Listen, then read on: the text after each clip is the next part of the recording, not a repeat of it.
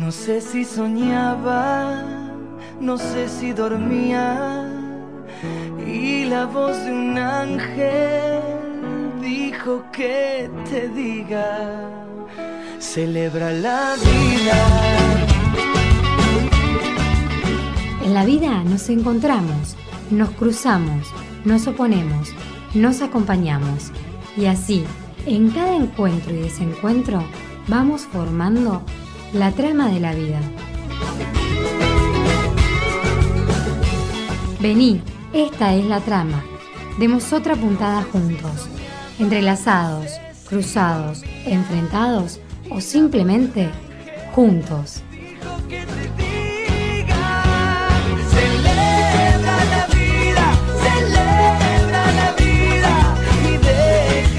Celebra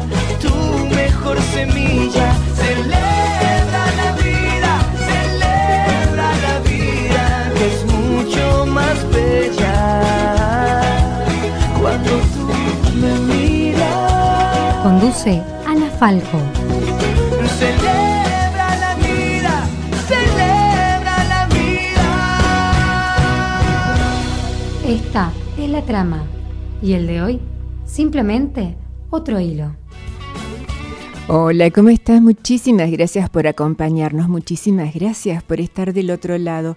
Acompáñame porque juntos vamos a conocer hoy a Rodrigo Nafa. Rodrigo Nafa, quien es licenciado en dirección coral y orquestal.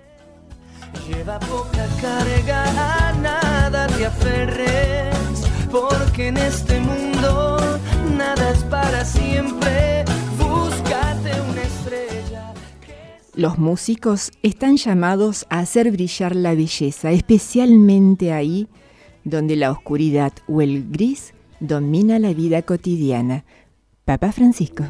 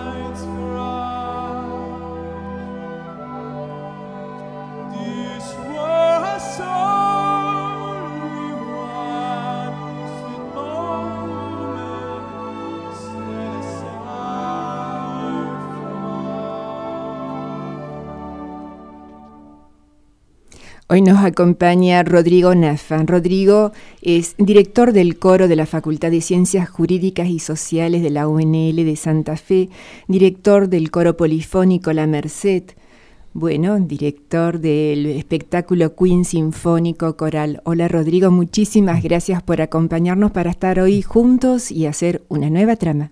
Hola Ana, muchas gracias por invitarme al programa. Bueno, director, director, director, ¿qué es ser director de una orquesta?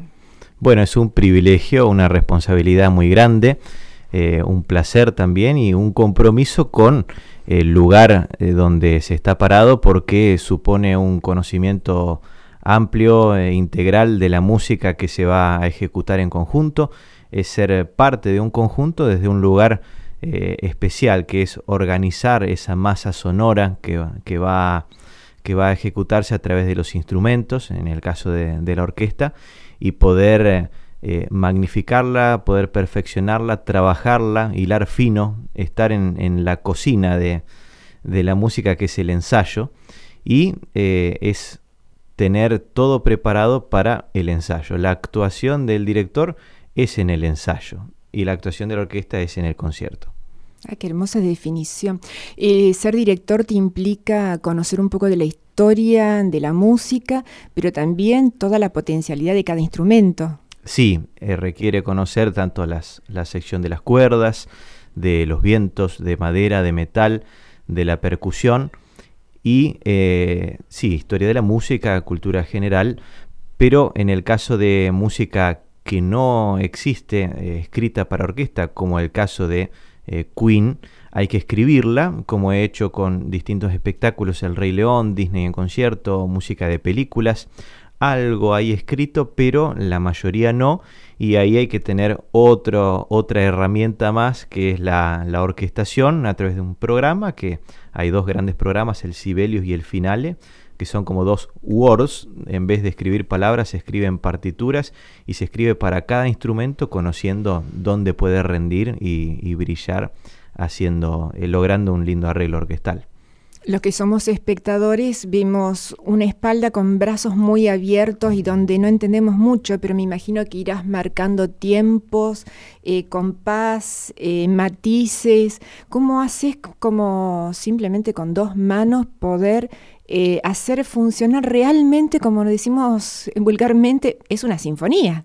Es una sinfonía. Cada, cada músico tiene una base previa, a diferencia del coreuta, generalmente tiene una formación musical eh, que hace que lea partituras, eh, haya aprendido con un profesor de instrumento el instrumento y en el caso de Queen ya son profesionales. Pero claro, no todos van al mismo pulso, el piano o el forte es relativo y ahí es donde está el director marcando un poco quién es el instrumento que lleva la posta, eh, si la orquesta tiene otras cosas como la banda, el coro y el solista acompañando, un poco más fuerte, un poco más suave. Eh, un poco más eh, legato, más corto porque es una música picante o más estacato. Todo eso tiene una géstica que es una convención eh, que ha evolucionado a lo largo de, de, la historia de la dirección orquestal y que hace que nos entendamos en apenas algunos movimientos anticipando siempre, porque el director ese movimiento de brazos que hace no es una coreografía de lo que está sonando, sino un tiempo antes, está siempre pensando en el futuro. Cuando suena esta palma, estoy pensando en la siguiente palma y la hago con el brazo. El músico lee siempre lo que va a pasar en el brazo, no lo que está pasando. Ah, es decir, que tus sentidos eh, están a full en el momento de la actuación. No solamente estás presente mirando todos lados lo que tenés que hacer, sino haciéndole la instrucción para la orquesta anticipándote. Tal cual, tal cual. Incluso si la orquesta estaba tocando piano y yo hago un fuerte movimiento de brazos, no es que en ese momento esté sonando fuerte, sino que a continuación viene un forte. Así trasladese a todos los efectos de la música. Viene un legato, viene un corte abrupto. Eh, hay momentos muy, muy lindos como el llamado calderón, que es una nota mantenida de la orquesta, que depende casi te digo de la temperatura, humedad y presión, que es una, una, nota final, por ejemplo, depende del clima, de cuánta gente hay en la sala, de cuán cansada está la orquesta, de cómo se siente el ambiente. Y cuando el director siente que es el momento de que ese acorde concluya, finalice, porque cumplió su objetivo, cerró el, el aura de la música que se creó, hace el rulo hacia adentro para cortar el sonido. Y eso es algo que depende de la comunicación visual entre todos. Es decir, que no solamente tenés la técnica, sino que pones tu pasión y tu sensor del alma para saber cuándo cerrar eh, esa pieza musical. Exacto, hay mucho de eso. Y bien mencionada la técnica, yo tuve un maestro Roberto Montenegro que era muy preciso, muy incisivo con tener el brazo relajado, con marcar los cuatro tiempos del compás muy prolijo, muy claro, con los activos y pasivos, que son distintos tipos de entrada, los instrumentos, de hacernos entender lo mejor posible, eh, con excelencia, desde los brazos, cosa que el día de mañana vamos a dirigir una orquesta de Japón y nos entendemos solamente con los brazos.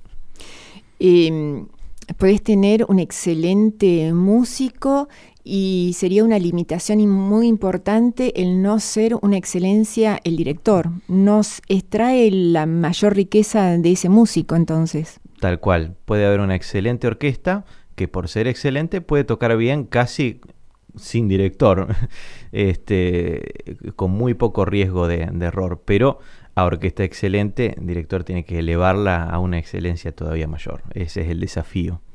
Y cuando estás frente a un espectáculo como este, el que están ofreciendo Queen, eh, donde no solamente tenés una sinfónica, sino tenés un grupo coral, eh, aparte tan numerosa, ¿no? Más de 100 este, personas en escena.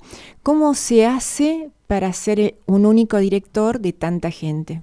Bueno, eh, como licenciado en dirección coral y orquestal, lo más lindo es combinar ambas especialidades. Son organismos eh, con sus particularidades. El músico de la orquesta tiene entre el director y él eh, el instrumento, el atril y la partitura. Hay cierta distancia y además lee, o sea que mira casi con la visión periférica y en algunos momentos. El coreógrafo está casi todo el tiempo mirando al director porque suele ser vocacional, el coro polifónico de la Mercedes es vocacional, han pasado una audición, tienen muy buen oído, muy buenas voces, pero están todo el tiempo mirando, entonces en los ensayos estamos mucho más en contacto con ellos. Y cuando se juntan orquesta y coro, generalmente la mano derecha es la rígida batuta que está marcando los tiempos de la orquesta, eh, las entradas, los matices, y la mano izquierda un poco más arriba, que vuela, este, marcando el fraseo al coro, cuando tiene que respirar, el rostro va todo para el coro por las, las expresiones, el modo de colocación, a veces a una O abierta para que recuerden que tiene que ser abierta y brillante, este, o, algún sonido de, resonancia superior o resonancia inferior. Hay otros códigos eh, para el coro. Y cuando la orquesta va sola, que hay momentos en que va sola, en Montenegro nos decía, deja de dirigirla cuando en la orquesta del Instituto de Música cuando practicábamos, y veíamos con sorpresa que seguía sola y ahí los dos brazos van para el coro y, que el canto, que tiene otro mensaje porque tiene texto, llegue a, expresar más allá de la música. Todo un desafío, me imagino que no debe ser nada fácil estar este, pendiente, pendiente de, de estas de estos dos conocimientos, ¿no? El que lee para tocar el instrumento y que te está mirando muy poquito, de reojo apenas eh, mira. No sé, todos tienen que mirar en el mismo momento, ¿cómo hacen? Sí, hay momentos en los cuales la orquesta sabe que hay que mirar como un silencio de duración indefinida. Ahí primero se mira al frente y después se va al instrumento, o teniendo la cuerda sobre el instrumento, el oboe ya tiene la boquilla en la boca preparada.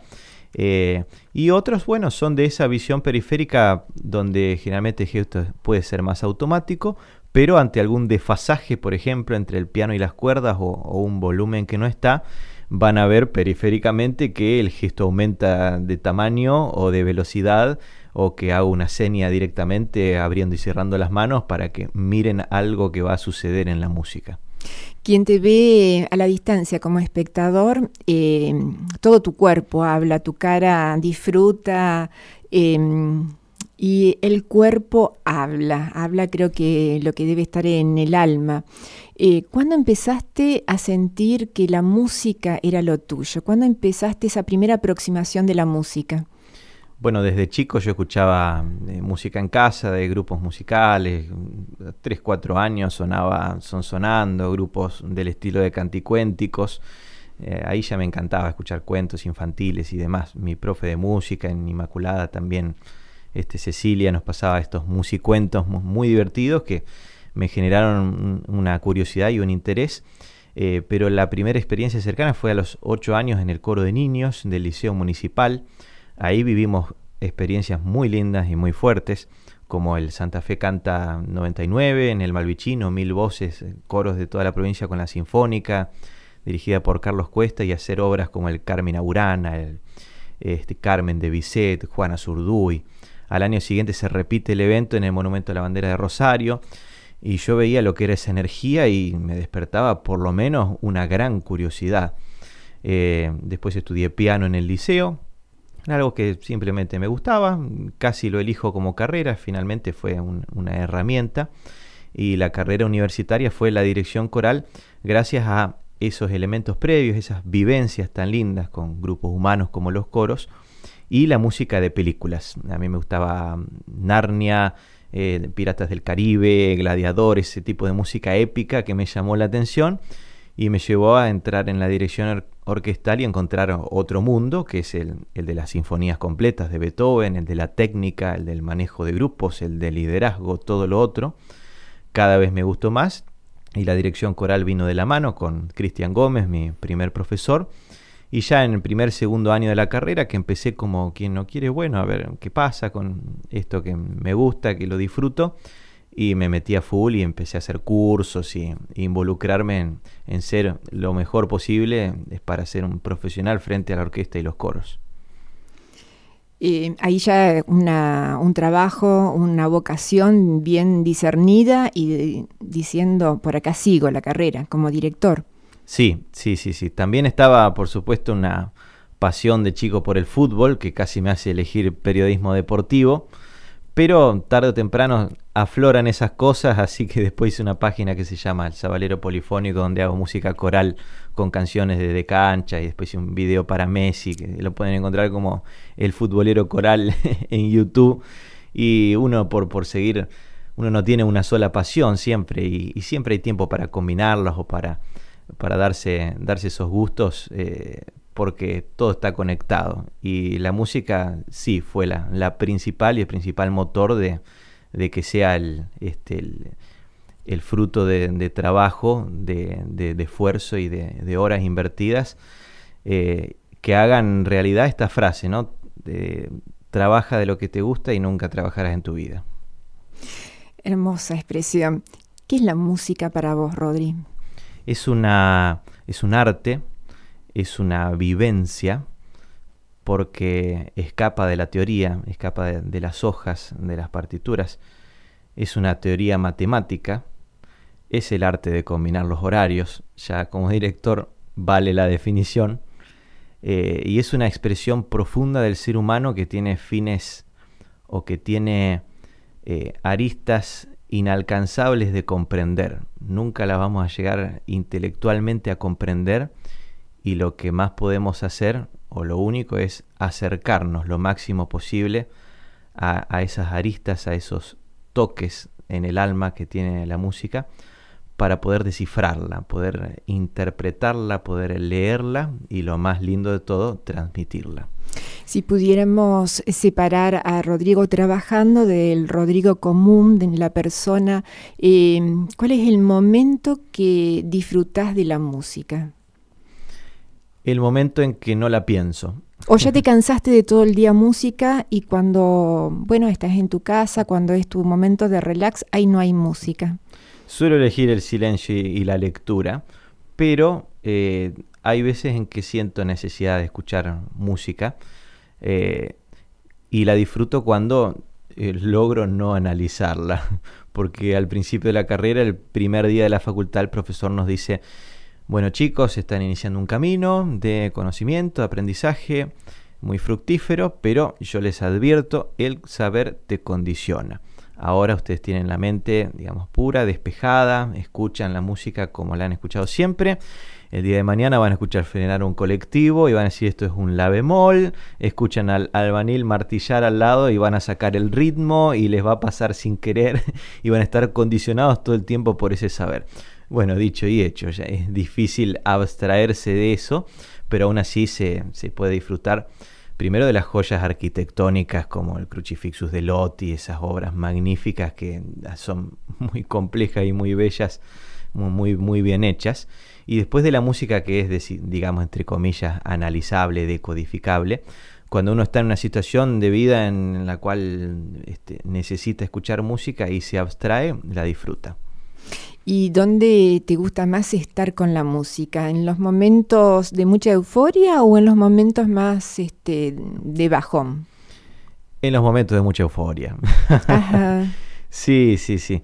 Y, y, haciéndola más que escuchándola. Por ejemplo, ahora esta, sema, esta semana previa, que mañana tenemos las dos nuevas funciones de Queen, son momentos de mucha adrenalina, de mucha concentración, donde estamos todos prendidos, estamos en, los detalles más finos y más profundos de la música, en los matices finales, que bueno, en el proceso de, armado, por ejemplo, es una paciencia, este, un, un, saber que en unos meses llegará el resultado final y que se, se disfruta explicando, haciendo desde el principio pero los momentos de más euforia me encantan, más que esos momentos de, soledad donde, donde necesito escuchar música y también la disfruto. Vale marcar la soledad porque el trabajo del director es muy solitario. No piensa, claro, vive con gente, está siempre con gente. Sí, el 10% del tiempo. El 90% está en el escritorio pensando cómo va a diagramar el ensayo, qué va a pasar en tal situación, eh, qué repertorio queda más adecuado y, y la logística. Eh, Rodrigo, ¿qué te parece si compartimos junto a nuestros oyentes parte del espectáculo? ¿Cómo no?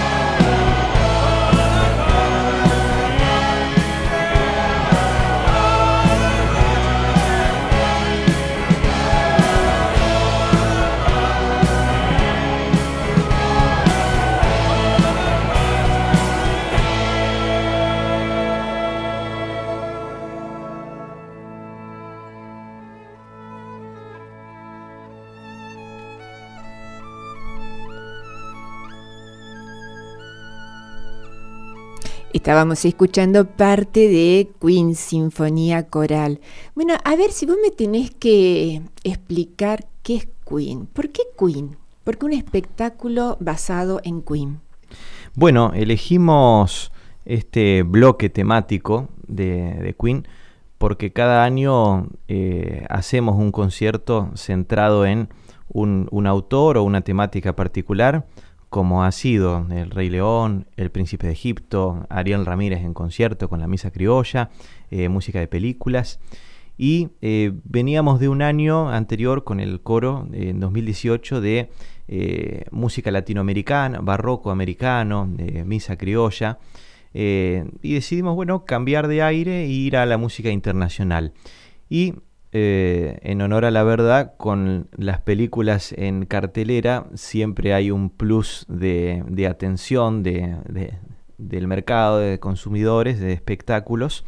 Y nos pareció un buen momento de concretar ese deseo que teníamos hace tiempo de hacer Queen en todo su esplendor y con el desafío que implica eh, tener un Freddie Mercury en el escenario que, que pueda, aunque sea, emular la- su grandeza vocal eh, y desarrollo eh, musical. eh, y sabíamos que no lo, no lo íbamos a poder hacer solos. Y dijimos con el productor Pablo Goris, que se encarga de la logística de los espectáculos, porque siempre son a beneficio estos mega eventos anuales. dijimos, bueno, vamos a convocar quienes nos complementen en el escenario. Así que la banda nada más y nada menos fue la, elegida de cuatro talentosos jóvenes, con Agustín Ruata en el piano, el pianista del coro, la Orquesta Sinfónica La Merced. Hay que decir también que es el único coro del país que tiene una orquesta sinfónica propia.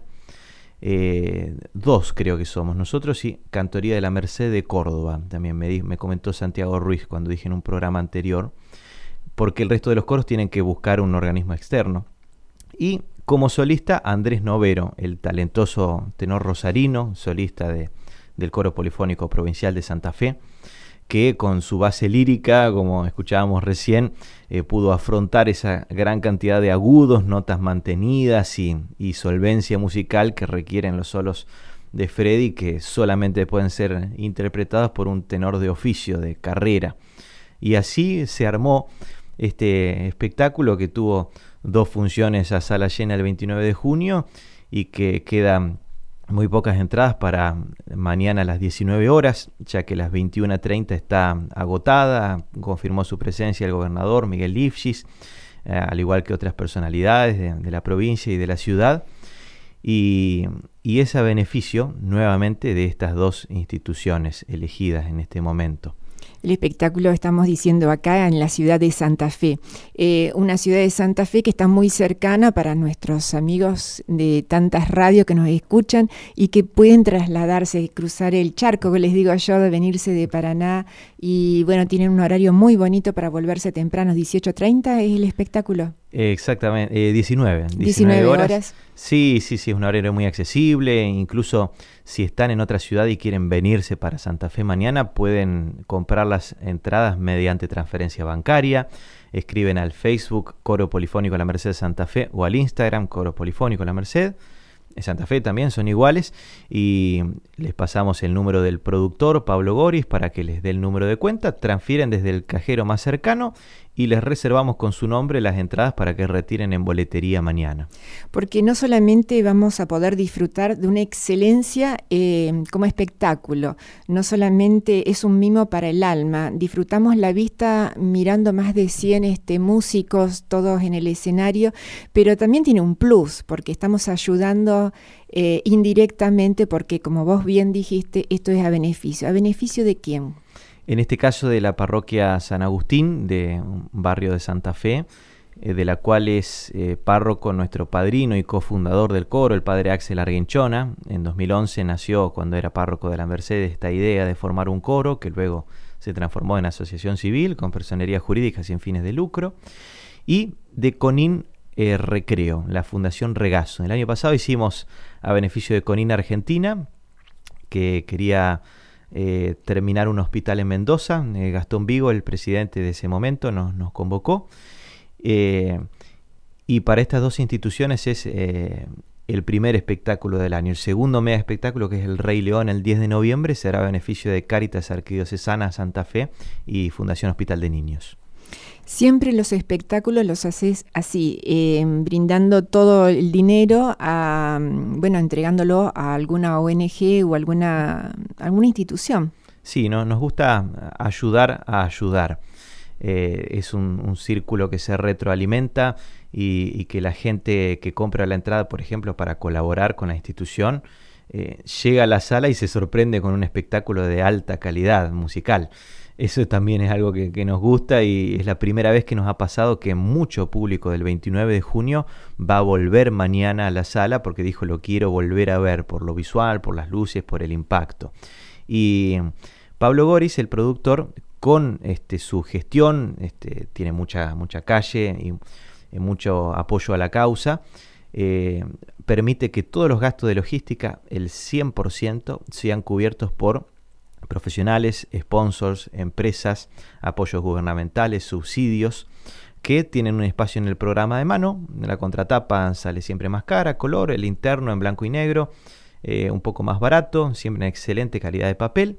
Y así se cubren los programas, las entradas, los afiches, eh, los gastos de sonido, las luces robóticas que traemos desde afuera y todos los gastos que hacen al espectáculo de los cuales no nos podemos salvar, si bien mucha gente ayuda, o sea, la sala no nos cobra y hay siempre descuentos, pero claro, todas las entradas, que en este caso salen 350 pesos, el 100% de la recaudación va para las instituciones elegidas.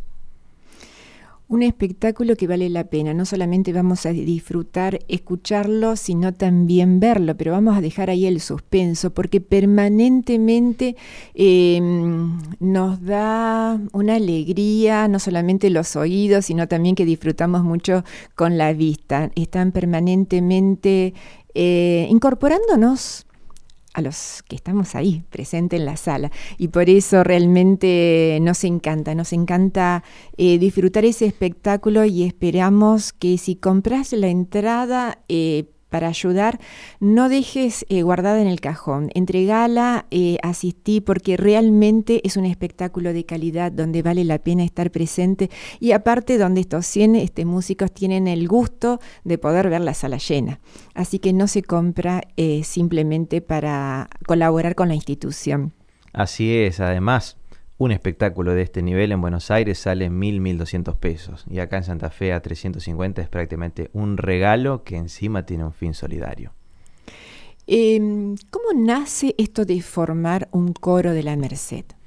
Bueno, cuando estaba en tercer año de la carrera de dirección coral, mi profesor Cristian Gómez, en un café en la cantina, me dice, bueno, Rodrigo, este, después de, una, de un concierto que habíamos tenido, vamos a, este, a ver si este, vas formando un coro y practicamos todo esto que estás aprendiendo con el coro de- del Instituto de Música, con un coro de la vida real, con, un coro donde puedas formar. ¿A dónde te desenvolves vos? Y bueno, lo primero que dije en la parroquia La Merced, que iba de- desde chico, en confirmación, con el padre Gasparotto, ahí en mucha cercanía, y me dijo, bueno, ¿qué tal si subís una misa y llamás un coro eh, que quiera cantar para un proyecto y después ven cómo sigue, un concierto de Pascua, de Navidad? Bueno, así lo hice, hablé con el padre Axel, le encantó la idea y subí las tres misas, sábado a la noche, domingo a la mañana, domingo a la tarde. Hola, ¿quién quiere venir a cantar? Yo, yo, yo, yo. Hubo 50 personas que vinieron y ensayamos durante cinco domingos de 8 a 9 después de la misa en vistas al concierto de Pascua. Hicimos después de, de la misa de resurrección un concierto pascual con este, un gloria, unas canciones sacras, un canon y, salió lindo. Usamos camisa blanca, una chalina roja y tuvo lindo impacto, estuvo llena la iglesia y dije, bueno, ha sido un, un hermoso proyecto, este, nos estaremos viendo. Eh, me encantó y bueno, y buenas noches. Al día siguiente me llama el padre Axel, me dice, hermanito, ¿por qué no continúa esto que estuvo tan lindo? Este, y hacen otros repertorios y siguen de manera estable, como el coro de la Merced. Extra litúrgico, ¿no? Porque no, no era el de la misa. Bueno, encantado padre, pero eh, para que me entienda, vamos a necesitar hacer una purificación. no sabía cómo decir, claro que había gente de todo tipo que cantaba muy bien y que no había cantado en la vida. Y para cantar, eh, aspirar a hacer el aleluya de gente o, o ese tipo de repertorio, había que tener cierta base musical. Entonces, bueno, todos audición. pasaron los 50 por un primer filtro en el cual expliqué, bueno, primero Con mucha caridad, pero... Mucha caridad, claro, quienes podían afrontar el repertorio y quienes, digamos, eh, se iban a frustrar intentando sacar algo que requería clases particulares. Sí, que ninguno era incapaz. Todos podían, pero algunos con un tiempo que no teníamos ahí, porque haciendo 50 no hay el mismo tiempo que un profesor particular de audio o de canto. Bueno, una vez entendido eso, quedaron 30.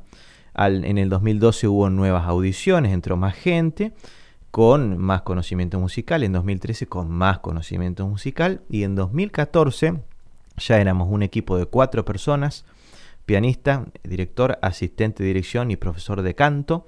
Ya éramos asociación civil con personería jurídica, teníamos un estatuto, una comisión directiva, presidente de comisión de, beneficios, eh, manager, tesorero, empezamos a cobrar una cuota y mm, también este, logramos hacer dos días de ensayo, tener una sala eh, con mejor acústica, ensayar los martes y jueves a la noche y ya empezar a mover este circuito de este, profesionales que nos, eh, nos iban llamando, salas que nos iban convocando para hacer estos proyectos medio ambiciosos, el Rey León, el Príncipe de Egipto, y también encuentros muy gratos y muy lindos que hemos tenido, como el concierto ecuménico e interreligioso que tuvo nueve ediciones con la comunidad israelita y, la gente de la iglesia evangélica de calle Corrientes. Este, con ellos hicimos ese Príncipe de Egipto y después música este, ecuménica, interreligiosa que nos llenó el alma, este, gratitud eterna para esos este, rabinos, pastores y padres que, unieron este, los corazones en esa energía. Y bueno, empezó ya a aceitarse, a darse a conocer el coro, empezó a salir en los medios de comunicación, eh, empezó a verse que había una calidad artística que excedía lo, lo, que era el lindo grupo humano que se veía y ya empezaron a tener en cuenta el nombre del coro polifónico La Merced, que hoy ya es reconocido en la ciudad y en la provincia. Un coro polifónico que mmm, tiene eh, durante todo el año trabaja con dos funciones eh, proyectadas, pero durante el año tienen otras eh, presentaciones o no, solamente hacen estas dos importantes.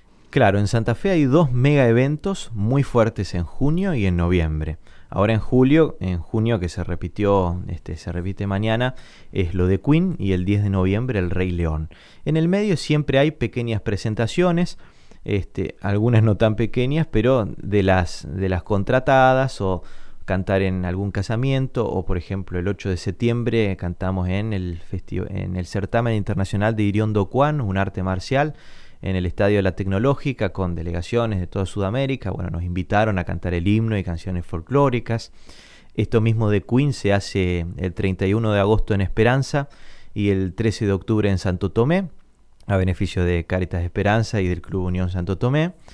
Eh, y en el medio siempre van surgiendo, por ahí cantar en, en el final de, de, del acto de, de, alguna escuela o en el Día del Maestro o la provincia nos convoca para algún evento particular.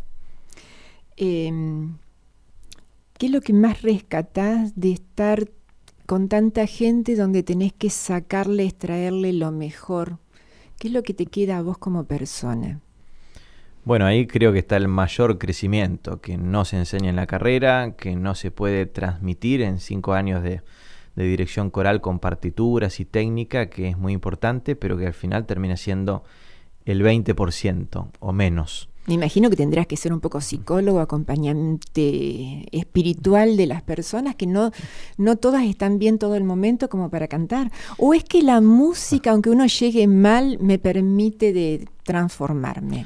Es cierta la frase de que hay gente que va a los coros a hacer terapia, es cierta la frase de que hay gente que, lo necesita, eh, pero es cierto en el sentido más genuino. Me ha pasado que he, he, hecho un concierto de Pascua, por ejemplo, y estaba escuchando ahí este, un coreuta que había tenido la desgracia de chocar con el auto una persona sin querer, que estaba gravemente herida, que estaba muy tocada, estaba en un momento muy delicado escuchando el coro se emocionó, se sintió que necesitaba formar parte de ese grupo humano e ingresó. Este, y hoy es un excelente colaborador. Casos como ese todo el tiempo.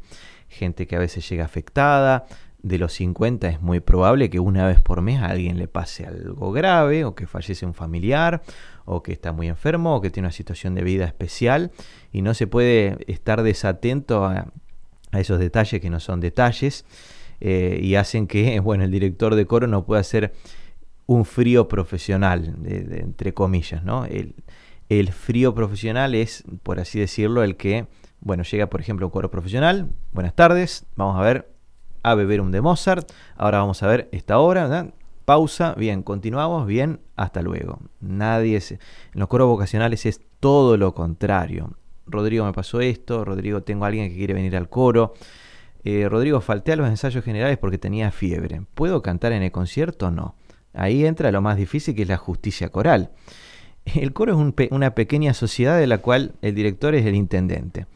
Si, si no tapas los baches, te insultan. Y si tapas los baches, te insultan igual porque los tapaste tarde. ¿Qué hacer con ese coreuta que tuvo fiebre? Bueno, si lo dejo cantar, el que estuvo en el ensayo y hizo un gran sacrificio porque capaz que tenía fiebre y vino igual, se va a quejar de que tiene al lado a alguien que no sabe la parte. Y si no lo dejó cantar, el que tiene fiebre, por ahí quizás no entiende la dinámica de cómo funcionan los coros, la justicia coral que menciono, dice, ¿cómo me vas a dejar afuera? ¿Acaso no entendés que tuve fiebre? O que tengo hijos, o ya me vas a entender. Es bastante, bastante delicado y me hizo necesitar hacer un curso completo de liderazgo el año pasado en Córdoba, un fin de semana entero para el autoliderazgo, que era el módulo básico, y el otro cinco días completos, durmiendo cinco horas nomás, sin celular, sin nada, para aprender la dinámica de grupos, el liderazgo avanzado, el de grupos. Ahí sí que terminé de comprender un montón de cosas que eh, necesitaba escucharlas de alguien, de, profesionales. Eh, había gente de, todo el país, empresarios, profesores, políticos, directores, porque la dinámica de grupos es algo que se vive, que se aprende todos los días y que nunca se puede descuidar porque se tiene que ver con el ser humano, con el trato humano, con la calidad de gente y con lo que al final de todo es lo único que va a quedar cuando termine el coro, cuando alguien se vaya porque viajó a vivir a otro lugar o cuando yo me jubile. Lo que queda, que me decía Héctor Nardi en, cuando hice la tesis sobre este mismo coro de la católica, lo que queda al fin de todo son los vínculos humanos ese reencuentro después de meses, después de unos días o después de años y recordar, te acordás cuando hicimos este viaje, te acordás cuando vine mal y me diste un abrazo. Todo lo de la música se olvida, ¿viste? Al- algo del repertorio, sí, qué desafío que fue esto, pero al final es lo que queda ¿eh? y de eso se trata. ¿Y cómo haces para mm, hacer de colador cuando no, se, no le corresponde por justicia estar presente en una obra? Cuando tenés que ponerle un límite a alguien, eh, Rodrigo Nafa, ¿cómo baja sus decibeles y vuelve a su casa? Bueno, ¿También tenés a alguien que te acompañe a vos? Eh, no, ahora vivo solo y estoy con mi mente hablando. Eh, así que no tengo a nadie. Bueno, sí, tengo por- Acompañé psicológicamente, espiritualmente. espiritualmente, tenemos al Señor para rezar, tenemos a... es bueno, decir, que tenés que entregar todo, digamos, tu sacrificio de este encanto que es ser director, pero que obviamente te vas cargando de las emociones de las 100 personas que tenés que tener ahí adelante. eh, bueno, saberlas canalizar vos. Sí, sí, un, entrenamiento, porque si no, si uno es una esponja que recibe todo, eh, finalmente eh, termina somatizando o, o enfermando o algo. ¿Y cómo es la noche previa a un concierto? Bueno, con una concentración como la que tiene que tener el jugador de fútbol, solamente pensando, o el director técnico, para hacer una comparación más, más exacta, pensando en la estrategia de mañana, pensando en los cambios que va a hacer si alguien se lesiona, pensando en la, formación, en la táctica y en hacer una previa perfecta, donde esté el jugador concentrado, donde esté hidratado, la logística de- del vestuario esté lista para que se genere la mística eh, perfecta, para que salgan a la cancha con, con muchas ganas de, de- de triunfar y que el triunfo en el caso de la música sea un buen resultado musical con una, buen una buena sintonía donde se sientan todos muy bien y, y en armonía con la música. Y este Rodrigo de ocho años que disfrutaba los cuentos con música, ¿en algún momento soñó estar frente a 100 personas en un espectáculo? El de 8 años estoy seguro que no. Sí, eh, mi mamá me contaba que yo llegué de ese Santa Fe Canta eh, después de ver a, Carlos Cuesta y me puse a jugar con un palito a, mover los brazos. Eh, pero imaginando una, una, fantasía, nunca imaginando que iban a ser las, las 100 personas reales que mañana iba a estar dirigiendo. Yo al, algo sentía que iba a, conectarme con ese mundo, nunca a estos niveles. Yo a mí que me encantan las series y películas de viajes en el tiempo y todo, si yo fuera a visitar al Rodrigo de 8 o de 12 o de 20 años y le contara, no, sabés, hicimos el jorobado de Notre Dame, hicimos We Are the Champions, todo eso. ¿Qué lo, te diría lo, ese Rodri? Y se caería sentado, diría, diría que bueno y diría, pucha, qué mal que hiciste en contarme porque me falta todavía todo el recorrido para llegar ahí. ¿Y qué te falta caminar? ¿Dónde está tu sueño? Cuando estás eh, antes de irte a dormir, la almohada, ¿dónde te proyecta? Allí donde la música eh, se realice en, en, toda su comunión. Pero tenés un horizonte, ¿sabés que querés llegar a tal lado, tal espectáculo? Yo quisiera poner en y tal dice- espectáculo o no? Y dije una frase tan abstracta porque la mayoría de los sueños los he cumplido. Eh, que dirigir en Europa ya lo hice. La misa criolla de Ariel Ramírez, eh, llegar al Festival de Guadalupe, hacer el concierto de Disney, eh, que cante el padre Axel, Mario Martínez, la orquesta.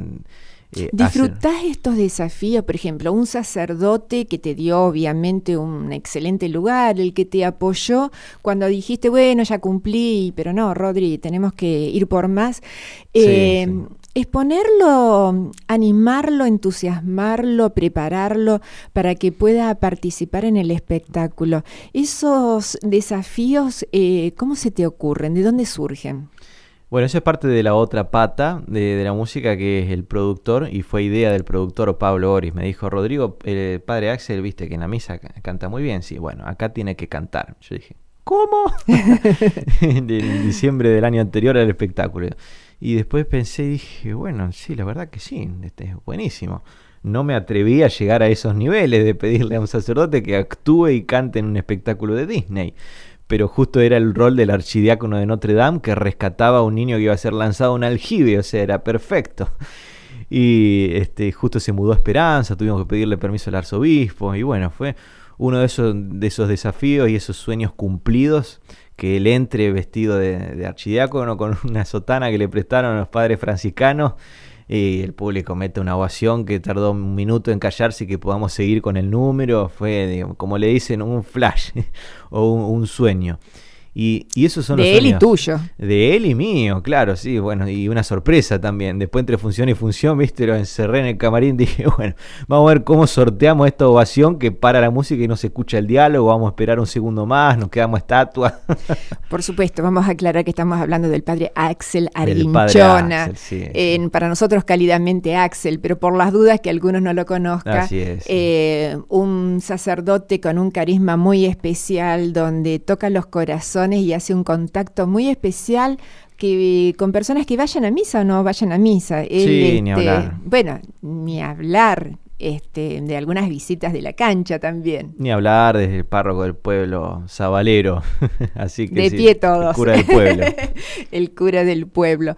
Eh, bueno, y a ver, ¿cuál es el próximo desafío? ¿Lo tenés El- pensado ya? El inmediato es eh, el ¿Te rey- da la cabeza para noviembre y para el del año que viene? Para noviembre sí. Este es el primer año que me pasa algo muy, muy particular.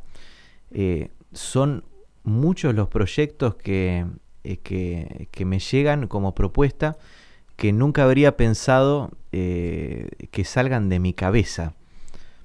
Por nombrar dos, un compositor de, Europa me que proponía la Misa de la Cruz del Sur, una composición que es como la nueva misa criolla para él, que quería hacerlo en Esperanza o en Santa Fe y que después quería llevarlo al Vaticano de gira por toda Italia, una cosa monstruosa que requería un paso muy concreto y muy inmediato que casi no me, no me daba el tiempo y, y que requiere para mí como director un cierto tiempo libre para que surja eso. Después eh, Ángel Mahler, un compositor de Buenos Aires que fue ministro de Cultura en, la ciudad de Buenos Aires y es muy buen compositor y director de orquesta, estrenó el Requiem Kaddish, eh, un requiem, una misa de requiem para orquesta y coro en homenaje a las víctimas de la AMIA del 94.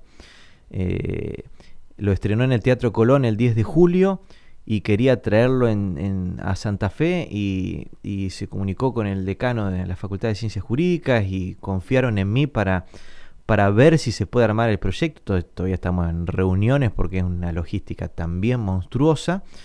Y la verdad que eh, tendría que no comer y no dormir para, para hacerlo. Y así por esos dos nomás que menciono, eh, todo el tiempo suceden y me hicieron pensar que en vacaciones ya puedo descansar por primera vez en la vida de pensar qué voy a hacer el año que viene porque vienen cosas que gente que ha visto mi trabajo confía eh, en Rodrigo Nafa y dice, Rodrigo, eh, esto, ¿qué te parece esto, esto? Y ahí voy a tener para elegir qué hacer en 2020. Para entusiasmar a los oyentes, para que se decidan a ir al espectáculo este sábado a las 19 horas, para que puedan disfrutar, no solamente escuchar, sino también ver Queen Sinfónico Coral, que vamos a compartir un tema.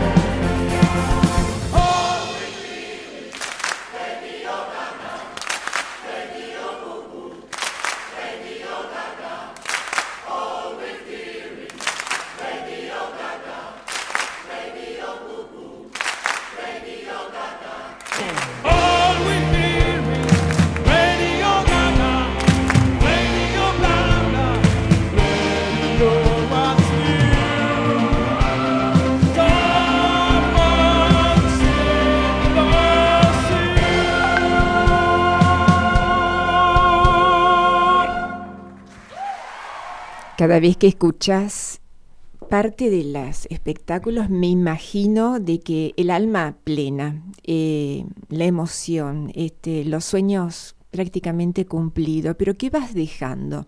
¿Hay lugar para los amigos, para la familia? Sí, he aprendido a hacerlo. Los primeros 3, 4 años de carrera era estar totalmente metido en los coros y ahora ya están aceitados los tiempos para saber cuándo contestar los correos, enviar repertorio, dedicarse a los coros y cuándo dejar un fin de semana para la familia y los amigos. Es decir, que el amigo puede subsistir a pesar de tanta agenda. Sí, sí, sí, sí, sí. siempre hay, hay espacio para el amigo. Cuando este, hay espectáculos los fines de semana, obviamente no. Pero este, lo único medio raro para los amigos es hablarle en términos de agenda. Mira, vamos a juntarnos a tomar unos mates el 5 de septiembre, ¿sabes? Pero bueno, Uy, sí. bueno, ¿qué se cree, Rodri, ahora? claro, ¿qué le pasa? Claro. Bueno. Rodri, si tuvieras que decidir, porque en definitiva, aunque aparezcan las propuestas, uno elige cuál sí, cuál no.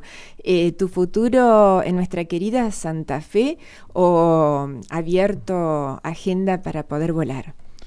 Abierta, abierta a Santa Fe o a donde sea. Eh, los sueños futuros tienen que ver con la, calidad de música que pueda hacer. Si es aquí, donde ya hay un gran este, circuito armado, eh, encantado. Y si me llaman de otro lado, también encantado. Soy un ciudadano del mundo. ¿Tenés eh, el gusto de consumir muchos videos? ¿Te formás con directores del mundo? Sí, me gusta mucho ver a Dudamel, eh, que formó todo ese, ese conglomerado de, orquestas juveniles en Venezuela. Este, también al maestro Barenboy. Los espectáculos eh, muy showman, pero la verdad que muy divertidos de André Rie, desestructurando con sus puestas en escena.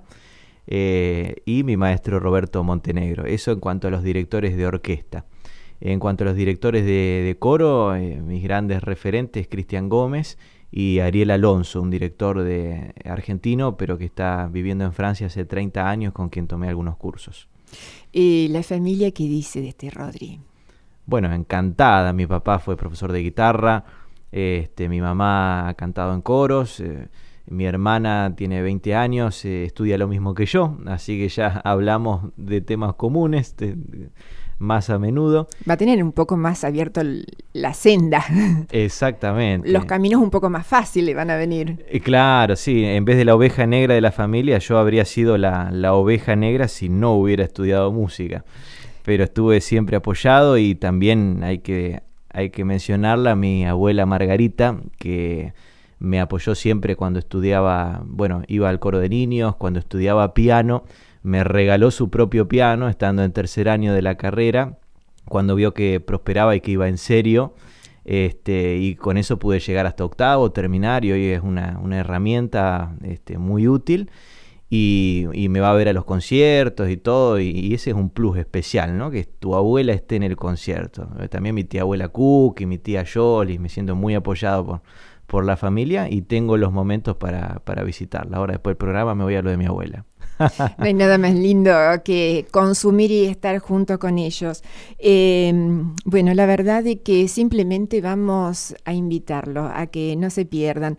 Eh, este sábado para ir a ver Queen en concierto, pero si no de acompañarte, donde vean Rodrigo Nafa es marca de calidad, es un sello de responsabilidad, de de amor y de pasión por lo que haces, así que vale la pena ir.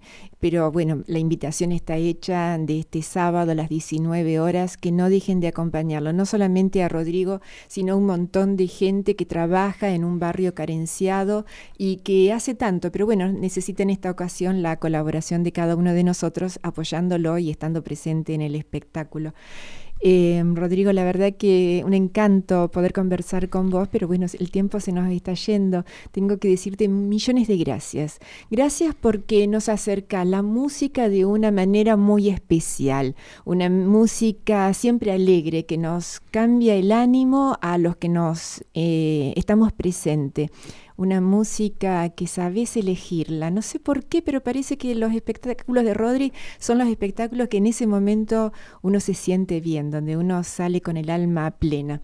Y bueno, creo que no solamente nos das calidad en tu trabajo, en la música, sino que un encuentro de corazones y donde la alegría es el rey. Muchísimas gracias por habernos acompañado. Gracias a vos, Ana, por la calidad, la calidez, la profundidad de las preguntas y por difundir esta actividad. Muchísimas gracias, que todo Santa Fe y sus alrededores los acompañe y que Dios te bendiga y te acompañe siempre para que nos des eso, la posibilidad, nada más ni nada menos que vos nos ayudás a cumplir nuestra misión, el ser feliz cada día. Muchísimas gracias, Rodri. Gracias. La trama más que el desenlace. Amar la trama más que el desenlace. Hemos estado hoy con Rodrigo Nafa, director eh, coral y orquestal. Y no te olvides, acompáñalo para juntos poder ver Queen Sinfónico Coral. Disimulado, un mínimo cambio de ritmo apenas. Un paso cambiado y dos cuerdas que resuenan como un mismo. Y a vos, mi compañero de trama, te deseo que la mano de Dios te proteja y hasta que nos volvamos a encontrar, Dios te guarde en la palma de su mano. Chau, chau.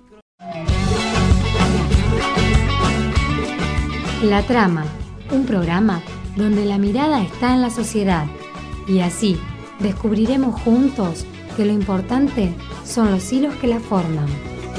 Celebra la vida, celebra la vida. Esto fue La Trama y el de hoy, simplemente otro hilo.